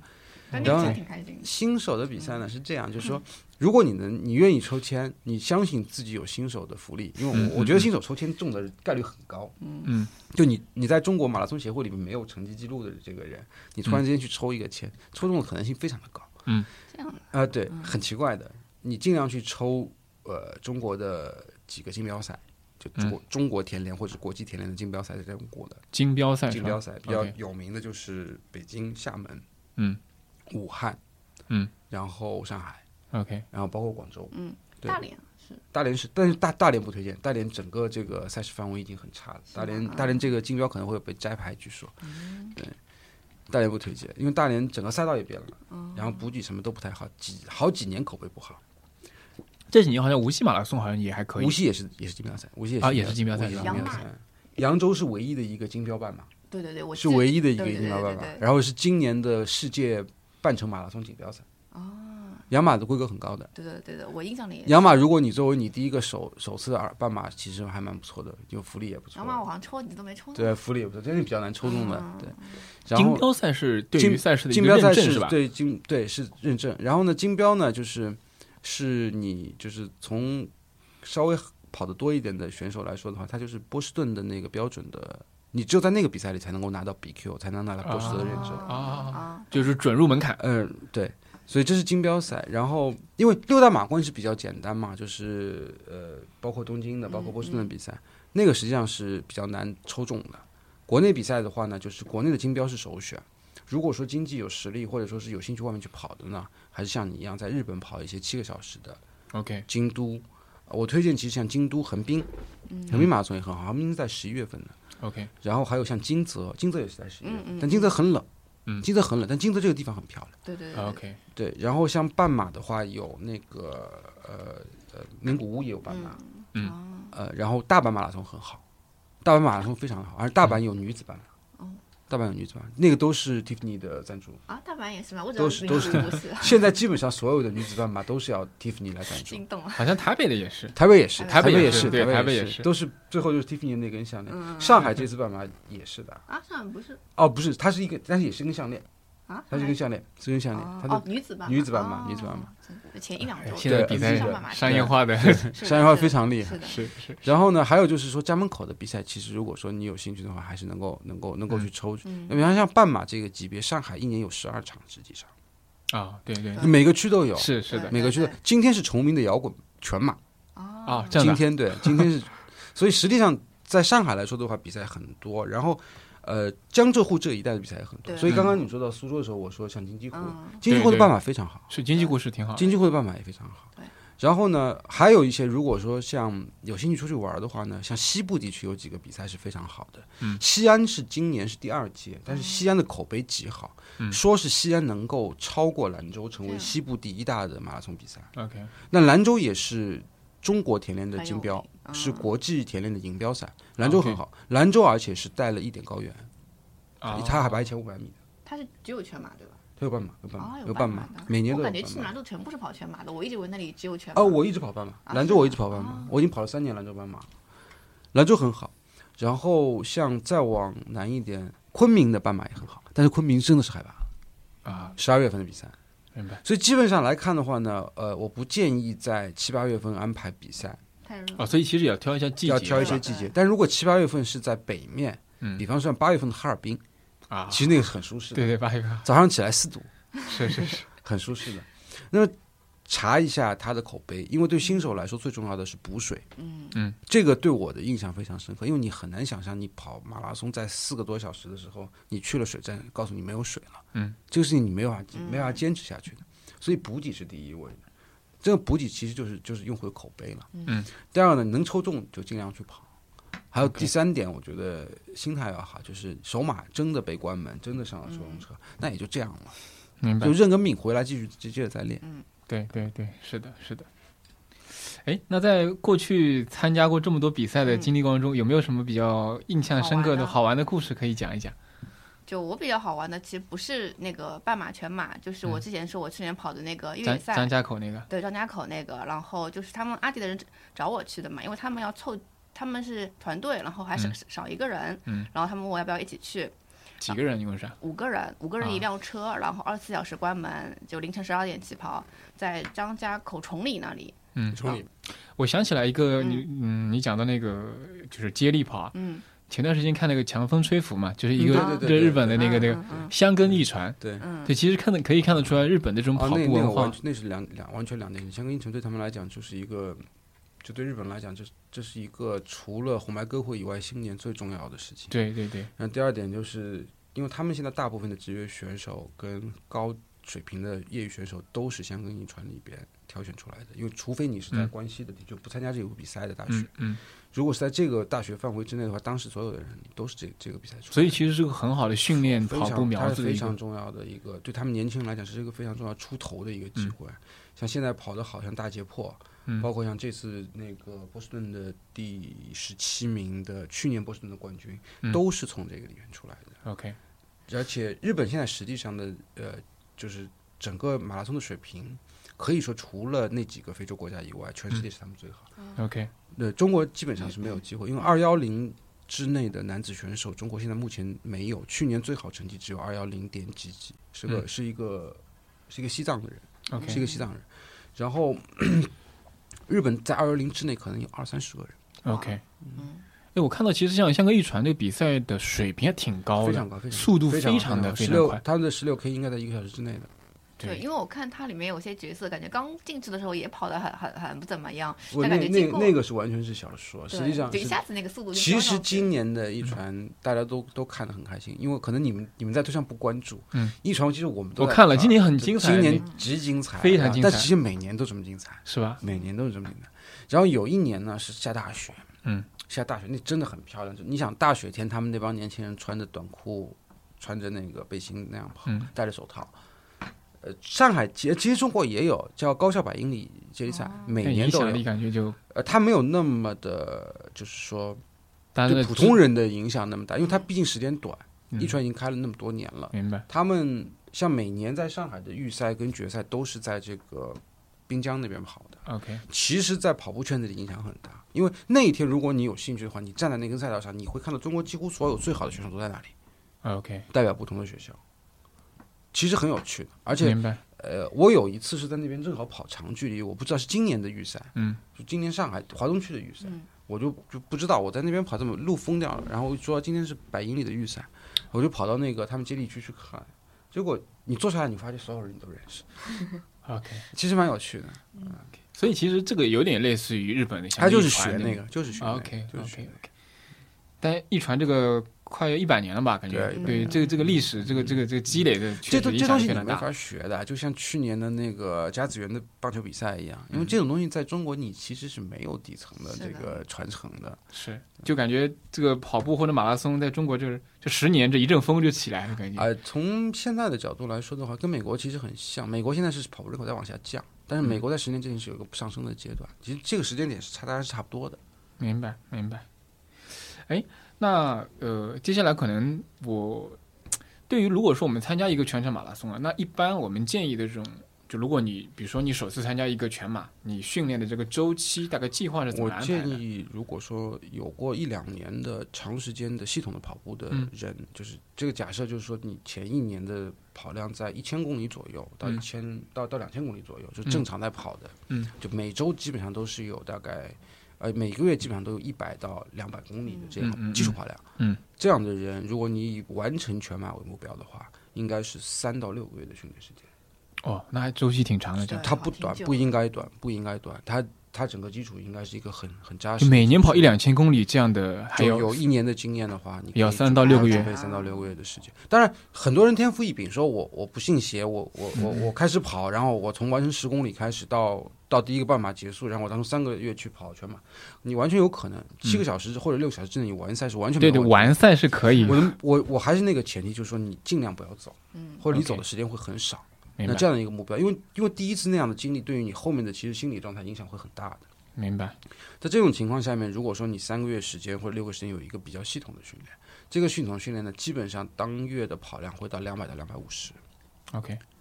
就连续的三个月到六个月的时间。那 OK，这样的话是可以，因为从前我们刚开始跑全马的时候，原先的老手们跟我们讲，你每个月应该有一次三十公里左右的一个长距离，嗯，这个都是对的，这个都是对的。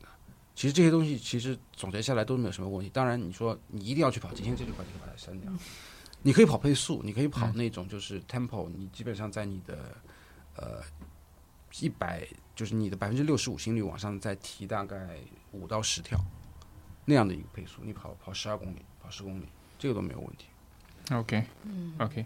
那呃，其实你刚刚讲到说三到六个月的这个训练周期，那中间呃是有没有说配合一些比如说核心力量的一些训练？呃，其辅实助不用的特意，不用特意，不用特意不用是吧特意。我觉得就是说常见的那些核心动作，比方说深蹲啊，就刚刚我提的像俯卧撑啊、深嗯蹲啊，嗯然后呃支平板支撑啊，嗯，其实这些就足够了。 OK，这些是真的足够了，因为如果你要做跑者专业的或者是比较专项的那些声训的话，嗯，其实是真的是需要有人带你。 OK，你你你想用公众号里教你的那几个动作，嗯，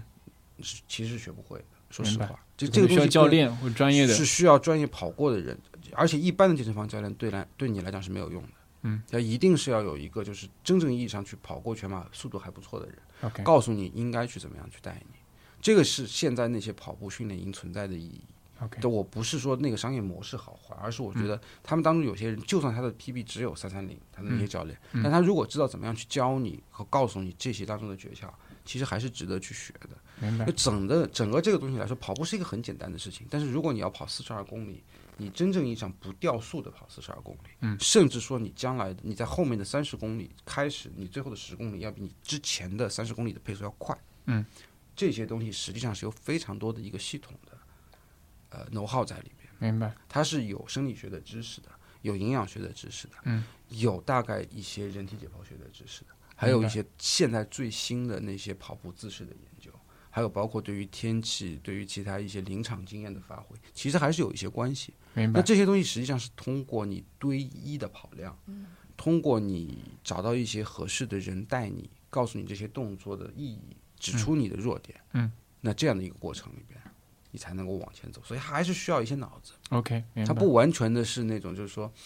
我无头跑，嗯嗯就就可以解决的问题。 OK，明白。所以其实对于说你想一开始，比如说像完赛，其实不需要做特别的这种不需要核特心别的的训练。不需要特别的训练 OK 不需要特别，因为往往在那个时候你会发就会知道，就是你大概的问题出在什么地方，就是有可能你极其容易抽筋的是你的绳阔肌，嗯你有可能你极其容易抽筋的是你的内收肌，嗯，有的人是股四头外侧特别大，女女孩子特别容易就是跑到最后腿很啊粗嘛，啊就四四头的外侧特别大，哦嗯，那这些东西实际上在后面的时候，你只要你发觉了问题，你再一步步去纠啊，正就有行。针对性的去做一些训练。针对性地去做 OK，明白。对因为明白跑步这件事情是一个平衡，包括人整个这个人实际上是一个平衡。就是很多人说我我跑步我要去练深蹲，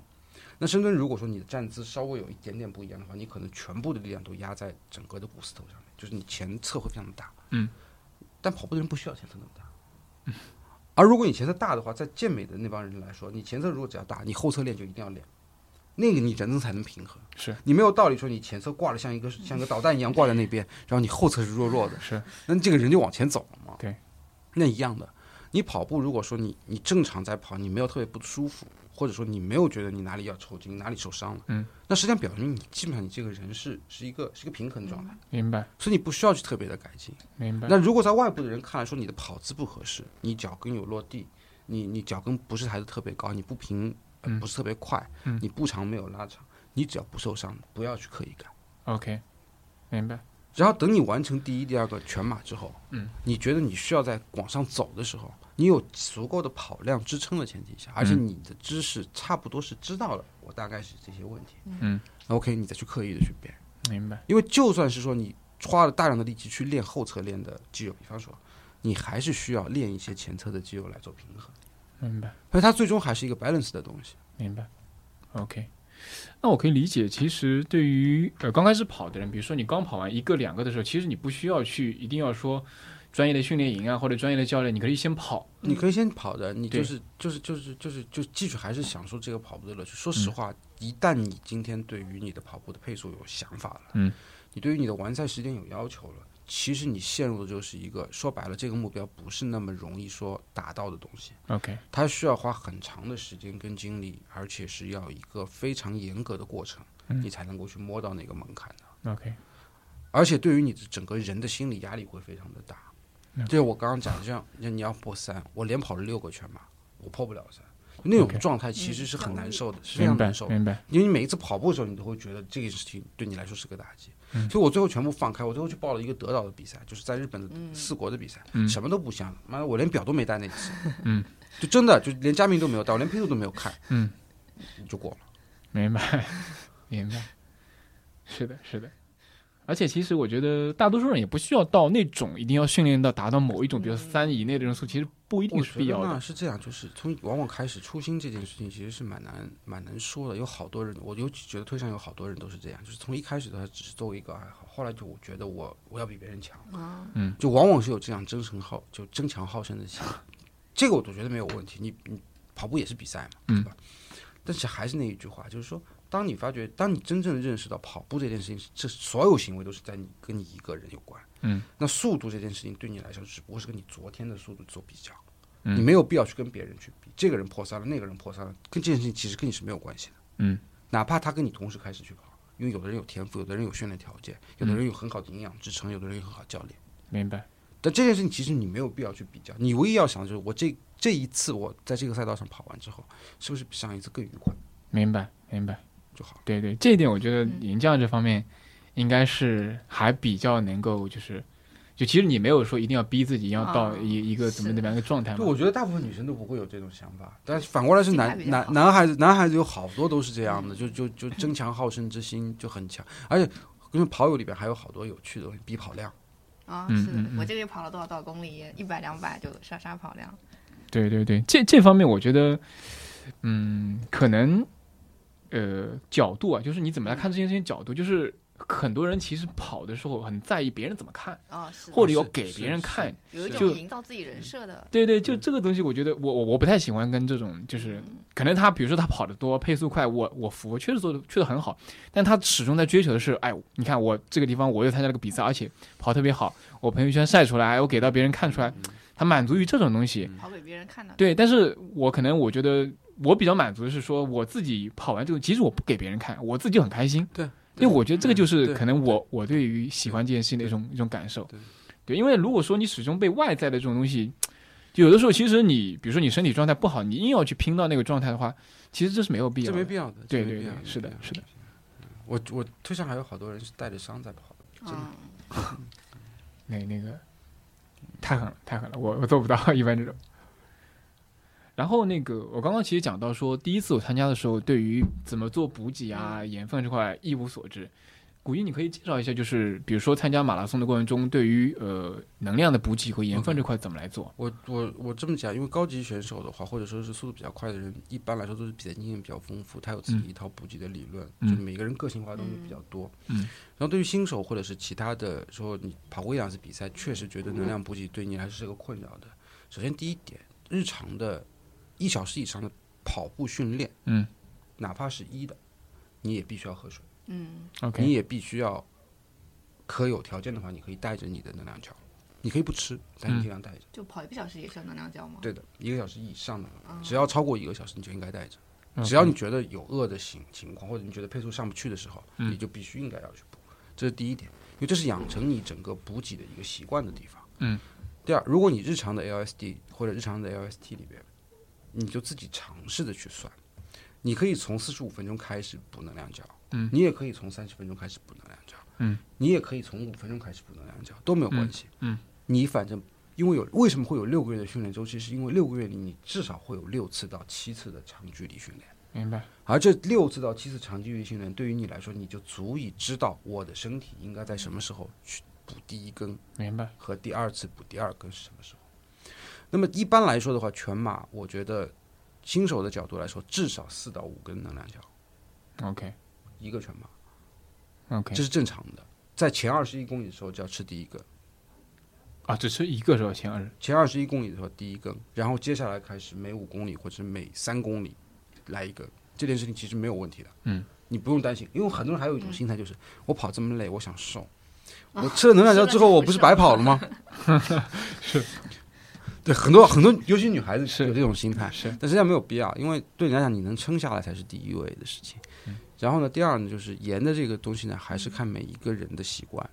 那我的习惯呢，是一般像如果再往后走一个月的时间呢，我一般三十五分钟以上的训练，第三十五分钟的时候我就要开始吃盐。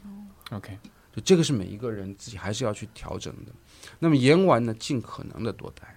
嗯，四片装的、六片装的，每一场比赛你带大概八片左右是、是正常的，嗯，只只要你觉得你有机会去饮水，你就可以吃一粒，因为现在一般的盐丸的那个浓度不会太高，它为了照顾你的口感，它不会盐丸通太高，然后你就到了你下一。步，你觉得你没有掉速，比方说你你你吃了三公里左右，你没有掉速，你不是因为盐的问题或者能量的问题掉速，那你下一个补给点，你觉得我不想吃，没问题，但水是一定要喝。 OK 新手来说，因为现在好的比赛是这样，正常的国际田联的标准，一场赛事应该是每五公里有一个水站。哦 OK 所以如果你是在首尔比赛，比方说你在韩国比赛，嗯，首尔是全亚洲最快的赛道，然后包括你在香港比赛，香嗯港是全亚洲最难的赛道。这两个赛道里，你只有五公里才有水，每五公里才会有水。那那么看上半马一两公里就有一个对水的站，还中国的马拉松陷入了一个特别有趣的现象，嗯就是为了服务跑者，或者说为了这个比赛的口碑好，嗯他已经是无所不用其对，反极正了每。每公里都有水 站。无所不用其极，他恨不得就是每一个志愿者跟着你跑二两公里，你要喝什么我给你什么，你要吃什么我给你什么。矫枉过正也如果说你能够每个地方去进进补给站的话，你可以去试，就是说一公里左右去喝一次水，两公里左右去喝一次水，嗯然后呃两点五两点七五公里的时候有一点补给，嗯就吃的东西，你没问题，你你只要觉得你吃得下，嗯，反正为了完赛这件事。但如果说你平时的训练足训练足够规律，你知道在这样一个夏天，在三十度或者是二十七度的时候，你大概需要多少的水量，嗯，那你自己可以选，我在二十七公里走嗯进。然后我在三十五公里的时候进。那么原则上呢是能够多喝水尽量多喝水，这是 OK 第一条。第二条，不要光喝水，能够喝电解质的话，尽量喝电解质。 OK 但是电解质和水都要喝，哦嗯，因为 OK 现在一般的赛道上是水在前，能量饮料在后。好像上半马反啊过来的，哎，有的也是反过来，对，就每每每一个赛道都不太一样。嗯然后再下一个水站一般都是海绵，嗯，对对吧然后再然后备战再是冰战和那个补补给给水果补给水果，嗯一般都这个顺序。你可以一个一个进，尤其是对于新手来说的话，这个是一个很愉快的过程。为什么呢？嗯基本上是是的七百五十米一个站，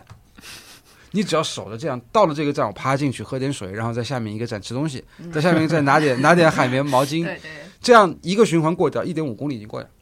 了。就是靠补给站在支撑你对自的，己。对的，对然的后。我后面我到后面就每每个兵站我就换兵，啊，对对对对对啊。但是呢，有一点嗯，刚刚我讲的就是说，如果你想正常的去跑一个圈吧，在进水站的时候是你不能掉速的。啊那，你喝的时候总归会停一点或慢一哎点，，这个就是你日常训练的时候。就是我现在基本上就到什么程度？如果我是一心率跑的话，嗯我们上次就就是就是做了一个实验，还是做了什么？就是我一心率跑，基本上如果我在一百四十二心率以下，像这种天气，再热不行，这嗯种天气、我可以打电话会议啊， 我可以打 call，因为因为我不喘嘛，嗯，就你不会太特别喘，对你可以打 call，我可以吃东西。香蕉也好，面包也好，我都可以嗯吃，就这是要练出来他的一。边跑一边吃不会胃疼，不会，啊，就不会，这这真的是要练出来的。然后我还我还干过什么喝牛奶啊，然后包个糖，然后然后然后上次我跟我同事一块儿去跑比赛，然后全程是我帮他进水站拿的水。嗯 OK，对，所以这些东西其实是靠，其实还是靠经验去累出来的。自己训练的时候积累，尤其这个补给，补给还有一点呢很重要，就是你在每一周的，这点是对日常跑者来说比较重要的。耐力型的训练，如果你每周是有固定的六个小时到七个小时以上的跑步时间分配的话，嗯，你的能量的摄入，就是日常的吃饭，碳水是要有适当的比例的提高的，嗯这点很重要，因为很多人是为了减肥才跑步的，还有很多很多公众号跟你讲，你减肥，你想跑步，哦跑了也啊不一定，对，嗯跑了你也不一定能够减，因为你吃的太多了。但这里边是你如果为了追求成绩，或者为了追求跑得更远，嗯，你的日常碳水是必须要增加的。明白你如果为了减肥的话，你可能到了一个比较低碳的一个状态，在你日常摄入的总的热量的百分之三十左右才是碳水。嗯但如果你要跑长距离的话，前一天和和你跑的那个当天至少要提到百分之五十，这个是原因是什么？因为实际上生理上来讲的话，呃，三大营养素碳水、脂肪和呃蛋白质，嗯，打一个比方就是说，蛋白质是人的整个身体的一个屋梁，它是一个结构支撑，你的细胞啊，嗯你的所有的身体的组成部分，这是蛋白质组成的，包括你的肌肉。脂肪是能量的储备，它是为了不让你死掉才藏起来的东西。嗯，而碳水实际上是你整个人体的燃料。 OK，你不管你是在高心率的运动，还是在无氧的运嗯动，还是你在正常的有氧的运动，其实主要燃烧的燃料是你的碳水。而你人体能够真正储藏碳水只有两个地方，一个是在肝，叫肝糖原；嗯一个在肌肉，叫肌糖原。加起来一共能够消耗的热量，也就是在五百卡到六百卡。嗯，就是五百卡到六百卡，你的糖原就已经耗竭了。嗯，那么你知道跑一个全马是多少？跑一个全马正常的，如果你们四个小时左右的话，两千到三两千，千到三千、对。那么正常的有氧跟无氧运动，它是有个比例，就是说碳水可能占了百分之四十，脂肪占了百分之六十。那么这是在无氧状态下面，如果是有氧状态下面呢，嗯，可能就是五十对五十，五十是碳水，五十是脂肪。嗯，回过来讲，六百卡你全部消耗光，再对了你六百卡的脂肪，一千两百卡你还亏了八百卡。对。那么我们再来算一个时间，你全程跑下来是一个三千多三千多卡的一个时间点，嗯，你亏了一千，你你有你花了一千二百卡嘛，嗯，你花了一千二百卡，然后还有一千八百卡，你后程你肯定会吃点东西的，对，为什么你三十公里的时候会崩？嗯，你的碳水没有了，能量储备不够。不是不够，是真的不会再多了， OK，它是不可能多的，一定要有外源性的碳水进来，所以你的补给的时间一定不是在三十公里，而应该是在二十公里的地方。啊就是起作用也需要一点时间。嗯起作用是需要消耗时间的，而且不同的碳水，这个这个比较复杂。你是麦精糊，你是果糖，你是双糖，你是高分子的高聚糖、低聚糖混合物，不同的浓度梯度，然后不同的浓浓度的梯度，然后加上不同的钠离子的嗯阴性离子的口感、水的浓度，在你的肠道里和胃壁里的消化的时间都是不一样的。 OK，起作用时间不这一个是样。非常复杂的一套东西。然后在不同的气温条件下，那个电离子整个那个溶液的比应该怎么样去配，这个是营养学专门要讲的事嗯情。为什么精英选手会有自己的桌子提供饮料，就是这个道理。因为他们他们在专门定赛做的前是专门自己定做的，那些东西是在组委会比赛之前一天你交到组委会，组委会帮你运到赛道上的，他都明白不会管你里面是什么东西。明白明白，OK，哦前面说到盐丸的话，我之前吃是那种含在嘴里的，跟对接看上去其实没有一样的没有打区一别，样没有一打样。现在还有好吃的那种是糖加盐啊，日本人出的东西。好，差不多，我们今天结束，好，好好，好，谢谢。好，谢谢古一，谢谢古一。您刚刚收听的是海螺电台第四期节目。海螺电台播客是一个记录行动和探索过程的创作计划。您可以在泛用型播客客户端中搜索“海螺电台”四个字进行订阅，也可以访问我们的官网 the spiral 点 fm t h e s p i r a l 点 fm。欢迎大家给 hi at the spiral 点 fm 写邮件。或者在新浪微博、Twitter 和 Instagram 给我们留言。我们的微博是海螺电台 The Spiral，Twitter 和 Instagram 账号都是 Spiral Podcast。我们希望通过海螺电台这档节目，去实践在行动中快速迭代、螺旋式上升的这种理念，并逐渐发现和寻找到属于自己的道路。各位，下期再见，拜拜。